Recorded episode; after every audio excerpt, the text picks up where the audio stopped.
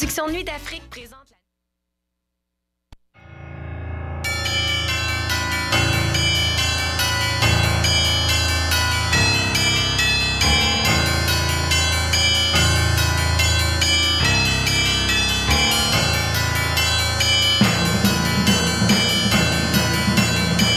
Bonsoir, bienvenue à Choc, c'est le tome 13, chapitre 177 de Mission Encre Noire, et c'est euh, la brique ou le livre. Salut Marie-Ève Allô.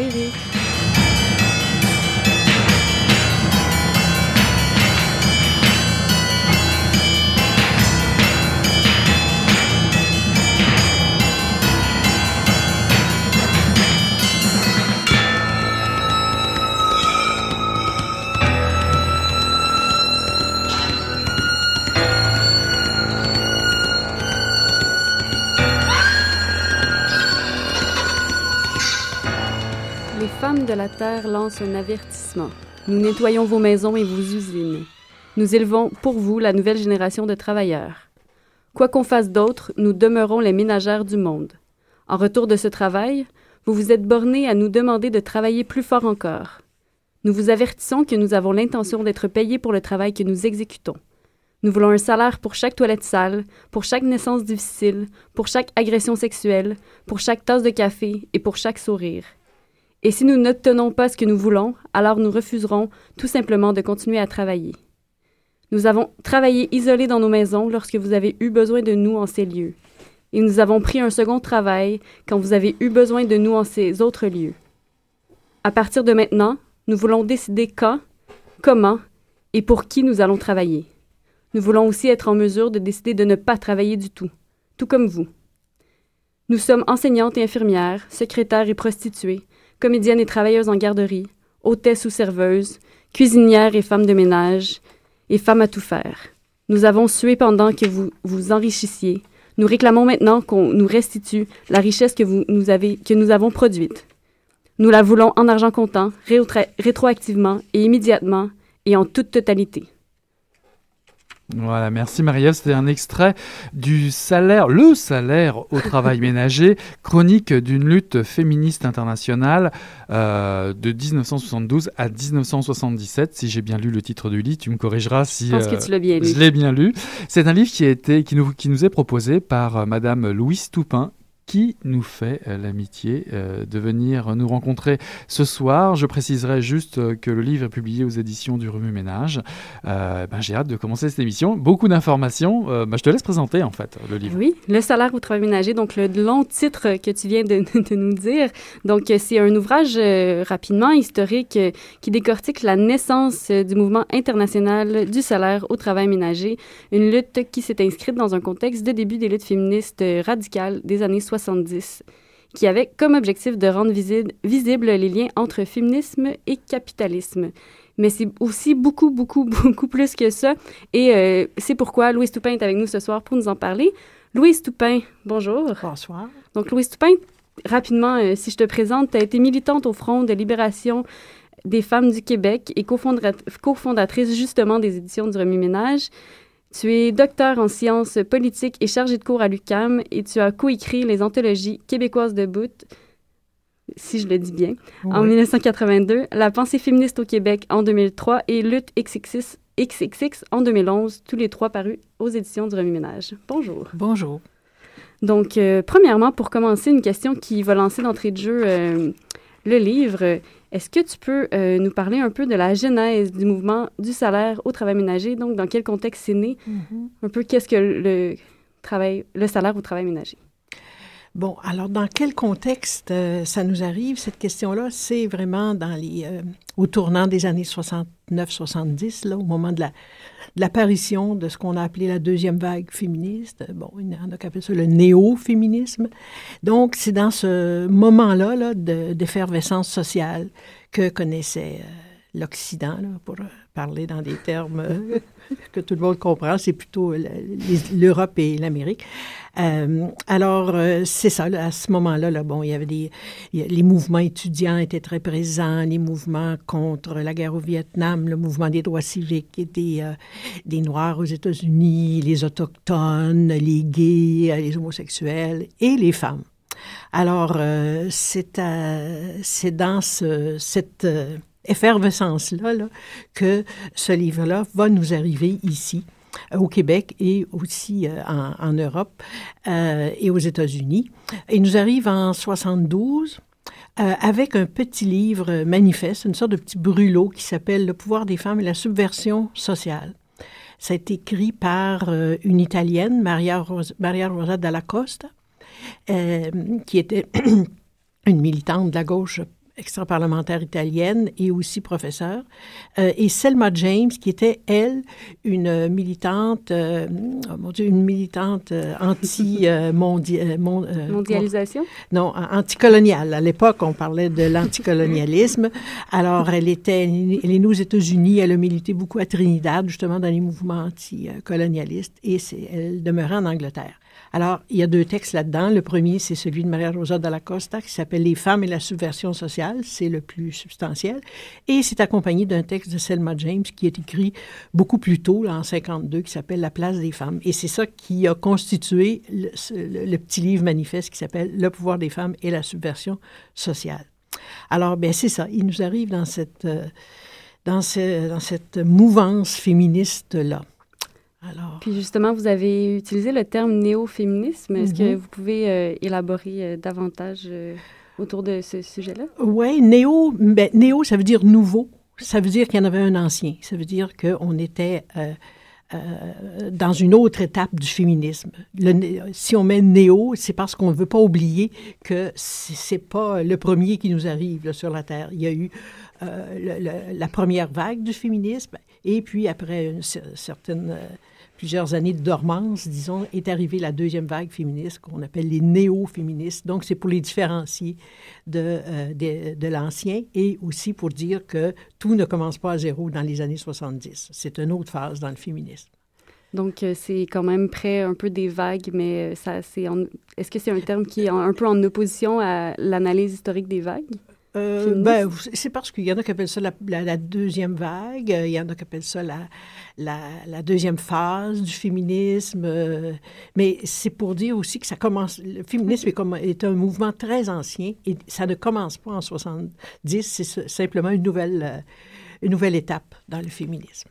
Génial. Puis j'aimerais, en fait, euh, on aime bien parler du, de l'objet livre en général à, Mission Encre Noire. Puis j'aimerais discuter davantage, en fait, de, de, votre travail de recherche derrière le livre qui est assez substantiel quand même. Euh, puis vous le nommez euh, à plusieurs moments que ça vous a pris plusieurs années, l'introduction entre autres. Donc plusieurs années à écrire, puis vous avez eu à rencontrer, puis à voyager énormément. Mm-hmm. Euh, rencontré plusieurs auteurs, entre autres euh, du euh, Salaire au travail ménager, dont, dont Sylvia Federici, Mariosa Dalla Cosa. donc, quels ont été en fait vos outils d'analyse? Puis, pouvez-vous nous parler un peu plus de votre processus de recherche? OK. bon, vous savez, c'est un chapitre qui est évanoui, ça, dans le féminisme. Il n'y avait pas de... Je suis partie de rien, je suis partie de, de, de zéro pratiquement. Il n'y avait aucune histoire à la base des groupes, par exemple. Aucun des groupes du salaire au travail ménager n'avait fait son histoire. Donc, j'ai commencé par des entrevues avec ces militantes-là, qui étaient vivantes encore. Alors, je suis allée les voir dans leurs pays respectifs. Et euh, elles m'ont ouvert leurs archives, euh, elles m'ont euh, guidée ici et là, elles m'ont fait découvrir d'autres militantes que j'aurais avantage à interviewer. Alors, c'est un petit peu comme ça que j'ai commencé. Et ça m'a permis aussi d'établir, la, on peut dire, la géographie de tous ces groupes-là et aussi un premier corpus documentaire. Et j'ai poursuivi ça après. j'ai continué des entrevues écrites avec elles pour les choses qui manquaient, j'ai consulté les archives canadiennes du mouvement des femmes, là où euh, est euh, le fond des archives de Wages for Housework de Toronto, mais euh, ça contenait beaucoup, beaucoup de documents sur les autres groupes. à Milan aussi, j'avais consulté un centre de documentation féministe. Alors, bon, comme vous voyez, c'est un travail de recherche comme on dit, ordinaire, là, mais quand on part de zéro, c'est plus complexe et ça prend un peu plus de, de temps. Et pourquoi je, pourquoi je me suis intéressée à ça, mon, mon hypothèse, c'est que j'ai trouvé que la... J'ai toujours trouvé que la revendication et la pensée du salaire au travail ménager avaient vraiment été éliminées très rapidement. Euh, il y a eu des objections vraiment énormes. Là, et on, je trouvais, moi, qu'on butait sur la question du salaire, de l'argent. On, mm-hmm. on l'a pris au premier degré et on n'a pas, on a oublié tout ce qui avait, tout ce qui soutenait cette revendication-là, qui était une pensée vraiment très intéressante. Alors, ben, c'est par frustration un petit peu que j'ai fait cette, euh, ce livre-là. Puis justement, euh, cette, cette pensée-là, on n'est on, pas encore entré dans le, dans le creux du sujet, mais on parle beaucoup des théories marxistes, donc des liens, en mm-hmm. fait, comme je disais tout à l'heure, entre féminisme et capitalisme. C'est ce qui est à la base euh, principalement de, cette réflexion-là. Donc, euh, en fait, qu'est-ce que les auteurs ont pris justement de ces théories euh, marxistes-là, anticapitalistes, mm-hmm. puis qu'est-ce qu'elles ont rejeté? Pour exprimer, écrire un peu le schéma? oui. les, débuts du, du néo-féminisme, là, c'est très près du marxisme. C'est-à-dire que les, militantes utilisaient beaucoup la théorie marxiste pour expliquer euh, le changement social, pour expliquer l'oppression et bon. Mais évidemment, comme dans le marxisme, il n'y avait pas de, de, chapitre spécifique sur l'exploitation des femmes, ça aidait pas beaucoup à comprendre. Mais ça fait rien, ils ont quand même retenu du marxisme les outils, des outils intellectuels qui étaient très intéressants pour penser l'oppression. Alors, mais les marxistes, euh, ce qu'ils ont analysé, c'est vraiment la production, les lieux de la production salariée. Et euh, alors que les théoriciennes du salaire au travail ménager les blâmaient pour ça, elles disaient, euh, mais il faut regarder à côté, il faut regarder la maison, il faut arrêter de regarder simplement l'usine euh, de production, il faut regarder la maison qui est derrière l'usine et regarder les personnes qui y travaillent. Alors, euh, et les personnes qui travaillent à la maison, ben, ce, sont, ce sont les femmes. Donc, elle disait, euh, la maison, c'est comme l'usine l'autre usine, c'est l'usine sociale à côté de euh, l'usine économique et où là, la vie est produite et, et, reproduite, mais tout ça dans la plus grande invisibilité. Et euh, c'est un travail effectué gratuitement par les femmes. Alors, donc, puis de la façon qu'elles utilisaient aussi le marxisme, elle disait, ben, si les femmes fournissent comme ça des, euh, des, euh, des, personnes qui sont prêtes à l'emploi, c'est-à-dire qui sont habillées, ils sont cousus, ils sont nourris, tout ça, si on fournit des personnes prêtes à l'emploi comme ça, ben, c'est que les femmes contribuent énormément à l'accumulation du capital, à l'accumulation de la richesse. Mais tout ça est caché parce qu'elles ne sont pas salariées. Donc, elle disait, les femmes, dans le fond, sont un pilier tout à fait important euh, de l'accumulation capitaliste et on peut aussi euh, si on arrêtait de travailler, ben, on, arrêterait l'accumulation du capital et on arrêterait la production tout court. Alors, j'ai envie de vous arrêter là un petit peu, parce que là, évidemment, on parle de rémunération. Moi, tout de suite, l'idée qui me vient, mais quels sont les outils qui nous permettent de, de mesurer euh, euh, la valeur produite ou euh, enfin tous les outils qu'on utilise mhm. aujourd'hui dans une société performante pour évaluer le travail. est-ce qu'on avait, est-ce que le marxisme a, permis de fournir ce, ce, sorte d'outils? Ben, les, là, on, entre vraiment dans le contenu, mais la, la revendication du salaire au travail ménager n'a jamais été conçu euh, avec des chiffres, avec euh, des stratégies de, lobbying et tout ça. C'était, ça a été davantage, moi je vois ça avec le recul, plutôt un slogan qui a fait beaucoup découvrir euh, c'est-à-dire qui a visibilisé, qui a rendu visible l'invisibilité du, travail ménager. Ça a révélé l'ensemble des tâches qui, étaient, qui incombaient aux femmes qui travaillaient à la maison. Mais il n'y a jamais eu, euh, écoutez, c'est court, c'est de 72 à 77, là, il n'y a pas eu d'études. Il y en a maintenant des études pour calculer le travail, là, puis bon, tout ça. Là. Mais euh, à l'époque, là, à l'époque dont on parle, le livre que j'ai fait, moi, touche pas à, cette, euh, à cet aspect-là, l'aspect comptable de la, de la chose, parce que ce qui m'intéressait, c'était beaucoup plus ce qui, le discours qui soutenait cette euh, revendication-là. Et, est-ce qu'en Europe, à cette époque-là, on va parler des années 72 à 77, y avait-il un lien entre les différents mouvements féministes des différents pays que vous avez pu aborder, euh, qui se renvoyaient l'information, ou, aller dans le même mouvement d'études ou d'observation dans chacun de leurs pays. Y avait-il un mouvement comme ça ou pas du tout Où chaque pays développait sa propre pensée, sa propre analyse euh, de son côté? Euh, ben, je, Écoutez, là, c'était dans ces années-là, on remonte très loin dans le temps. Je sais que elles, les, les, femmes du euh, Wages for Housework, du salaire au travail ménager, elles, elles s'étaient constituées en réseau et elles voulaient être internationales, entre guillemets. Euh, alors que les autres groupes, les, liens qu'elles avaient, c'était des liens informels. Euh, bon, en France, il y avait sûrement des, des, liens avec un peu avec les États-Unis, pour celles qui parlent anglais. il y avait des liens, puis la, la la documentation circulait beaucoup, euh, mais je ne pense pas qu'il y, ait y eu des réseaux comme mhm. tels à, à l'instar de celui que j'ai analysé. Je pense que c'était, ça.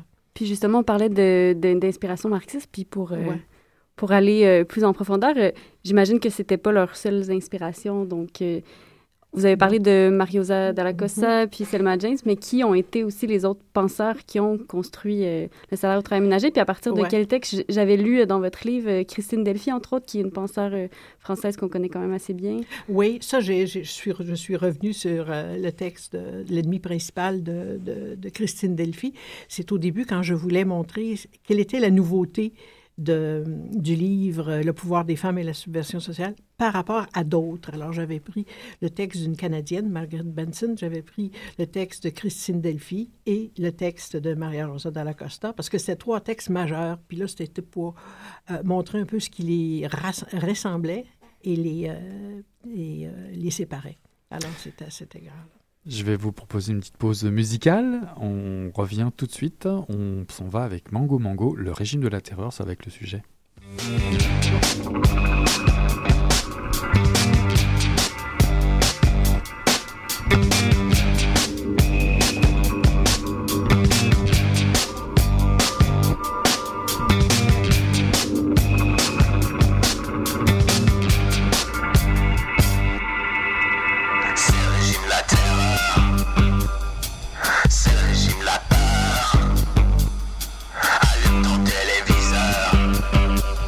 City.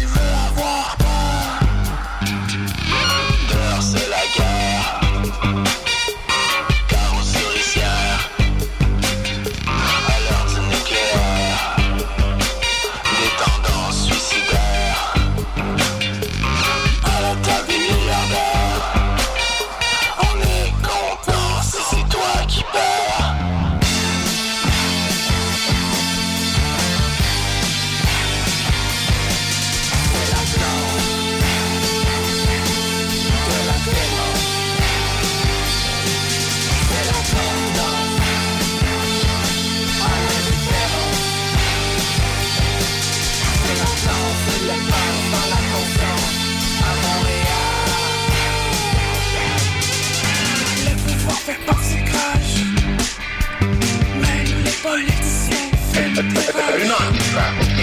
derrière moi m'approche. Y'a quand juste que je m'accroche.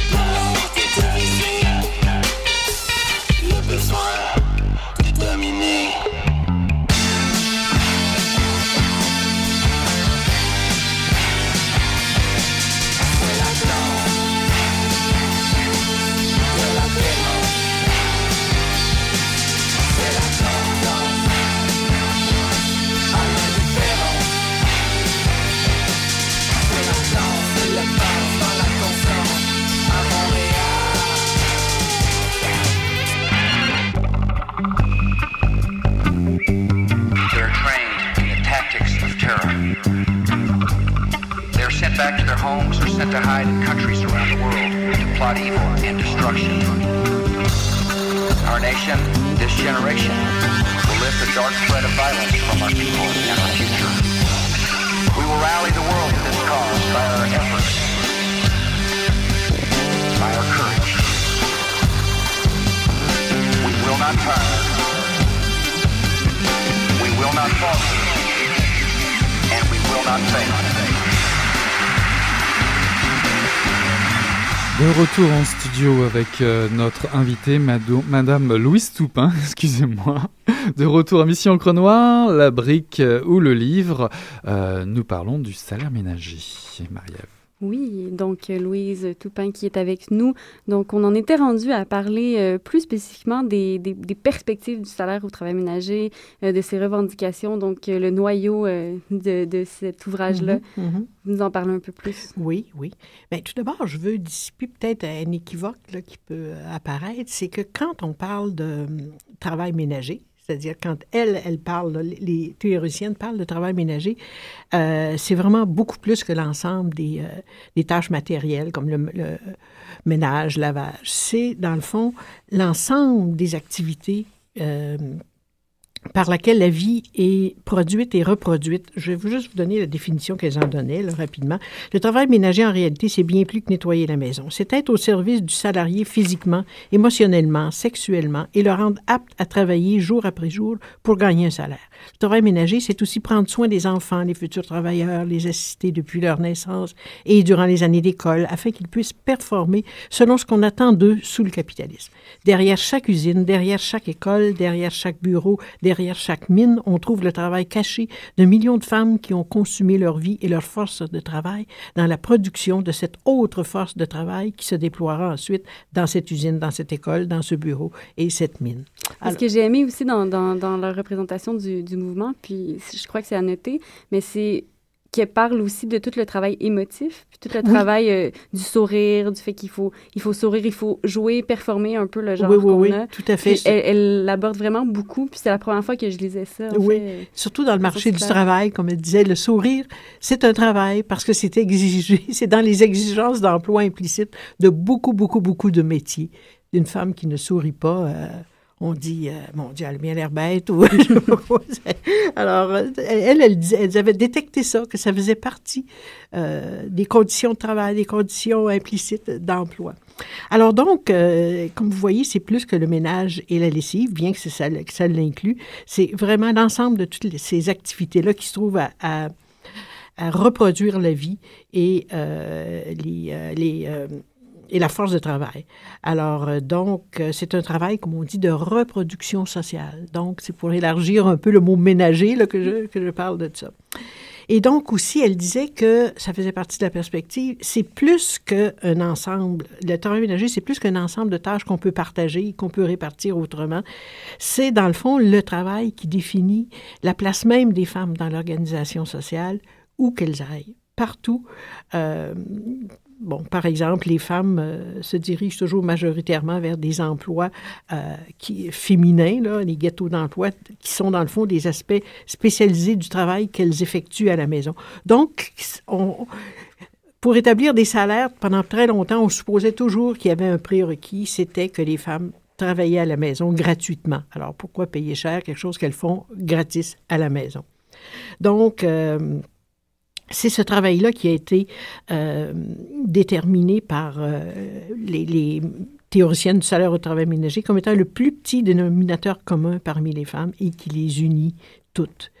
Euh, bien que, évidemment, on peut, ce travail-là se décline bien différemment selon qu'on soit riche, qu'on soit pauvre, qu'on soit euh, racisé ou, euh, ou de différentes cultures. Donc, on voyait beaucoup à l'époque, toutes les femmes sont d'abord ménagères. On voyait, c'était des graffitis qui étaient sur plusieurs murs dans la ville de Montréal. J'en ai reproduit un dans, dans le livre. Alors, c'était ça, c'était le plus petit dénominateur commun parmi les femmes. Alors, elle disait d'où l'importance, puisque ça rassemble toutes les femmes, les salariés, les non-salariés, bon, tout ça, puisque euh, ça rassemble euh, toutes les femmes, il faudrait vraiment euh, s'organiser à partir de ce front, à partir du front de la cuisine et faire reconnaître ce travail, puis élaborer une stratégie pour que la richesse que les femmes produisent, ben, ça leur soit restitué. Puis Alors, elles ont avancé à cet égard-là la, la- la revendication du salaire. Puis justement, c'est ça, dans, euh, en plus d'être euh, d'être un, une revendication, puis un mouvement qu'on parlait de qu'on dit international, qui est dans le titre, on fait Chronique des Mhm. minutes féministes internationales, qui a euh, rallié plusieurs Oui. euh, pays, plusieurs groupes de différents pays, dont l'Italie, entre autres, Oui. euh, l'Angleterre, les États-Unis, le Canada. L'Allemagne, la Suisse. La- L'Allemagne, la Suisse aussi. Ouais. je les oublie un peu. Puis, mais c'était aussi, ça leur rassemblait également, comme comme c'est très bien représenté dans le livre, euh, des groupes, euh, des premiers groupes de femmes noires euh, Mhm. organisés en non-mixité, des Mhm. groupes de femmes lesbiennes organisés en non-mixité. Donc, comment tout ça s'est construit, puis comment les gens ont réagi à tout ça? Pouvez-vous nous en parler un peu? Bon, alors, comme je, euh, Je vais essayer de faire rapidement le lien, vu qu'il ne reste pas beaucoup de temps vers, vers, vers- aujourd'hui. Vers mais- aujourd'hui, mon Dieu. Alors, ben, ils étaient, comme je dis, elles ont conçu le, le collectif féministe international, c'est comme ça, c'est c'est le, le, le, le- regroupement qui les rassemblait. Elles ont conçu ça vraiment comme un réseau international que certains ont appelé un embryon d'international des femmes. C'est-à-dire, on s'entend à partir d'une perspective commune de base et on engage des actions dans divers pays à partir de cette base-là. Et des groupes se sont formés aux États-Unis, comme vous les avez mentionnés, en Angleterre, au Canada, euh, au Canada anglais, pas ici, pas, au- Québec, euh, et euh, en Allemagne et en, Suisse. Alors, et c'est ça, c'est que cette perspective-là a attiré d'autres femmes, des femmes euh, autres que blanches et hétérosexuelles. Ça a attiré des femmes racisées, des femmes lesbiennes. Ça a attiré... dans le fond, c'était une base qu'on appellerait aujourd'hui intersectionnelle. Et chacune, sur ses propres bases, organisait son action et créait aussi des textes en, euh, en fonction de leur oppression spécifique. C'est ce qui fait que c'était un mouvement euh, inter- intersectionnel avant l'heure, mais aussi extrêmement riche. Bon, ça n'a pas duré très longtemps. Il y a eu quand même des dissensions. euh, C'était très difficile parce qu'à l'époque, il n'y avait aucune recette. C'était la première fois qu'on euh, qu'on agissait comme ça internationalement. Puis à l'époque, il n'y avait pas d'Internet. hein. Alors, qu'est-ce qu'on faisait? On écrivait. Quand on avait un petit peu d'argent, on téléphonait. C'était très cher, les interurbains à l'époque. Donc, c'était vraiment une très... Ça relevait de l'exploit que ce truc-là ait existé. Bon, on aurait... ça aurait pu durer plus longtemps, mais ça, ça Mhm. s'était... euh, Mais l'importance justement d'un d'un livre comme ça aujourd'hui, ça, euh, ça démontre en fait peut-être un intérêt également que les jeunes féministes ont de reparler du, du, du salaire, du salariat, de leur position dans la société. Donc, quel, euh, comment peut être nécessaire ce livre-là ou ces réflexions-là, cette pensée qui a été élaborée pour euh, des, euh, des jeunes féministes aujourd'hui? Bon, alors je dirais peut-être euh, ça donne un, ça donne un exemple, je sais pas d'inter- d'intersectionnalité, ça peut aider à penser l'intersectionnalité, ça peut aussi euh, faire le réfléchir au cher partage des tâches là, parce que c'est ça que le, le mouvement des femmes promouvait davantage, tu sais, que le salaire au travail ménager qu'elles ont rejeté. Mais le partage des tâches, qu'est-ce que ça a donné? On le sait, les femmes travaillent euh, en tout cas en font deux fois plus toujours.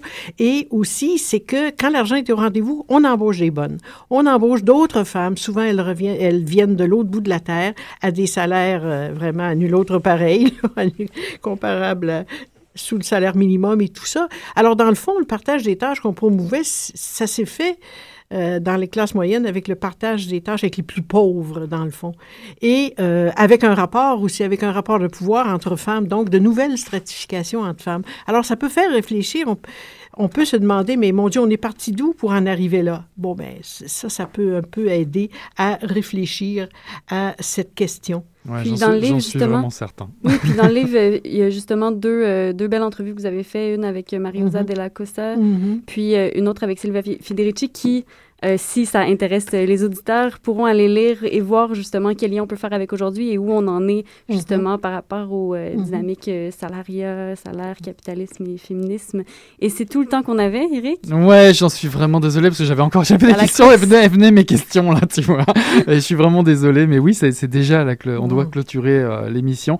T'es ravi de vous recevoir, Ben, euh, Madame Dieu, ça Toupin. m'a fait plaisir. Et je rappelle votre livre, Le salaire au travail ménager, chronique d'une lutte féministe internationale de 1972 à 1977. C'est paru aux éditions du Remue Ménage. Et merci Marie-Ève. Oui, Et puis on se dit à la prochaine fois. oui. Et à- aux auditeurs, aux auditrices, on vous dit à la semaine prochaine. Salut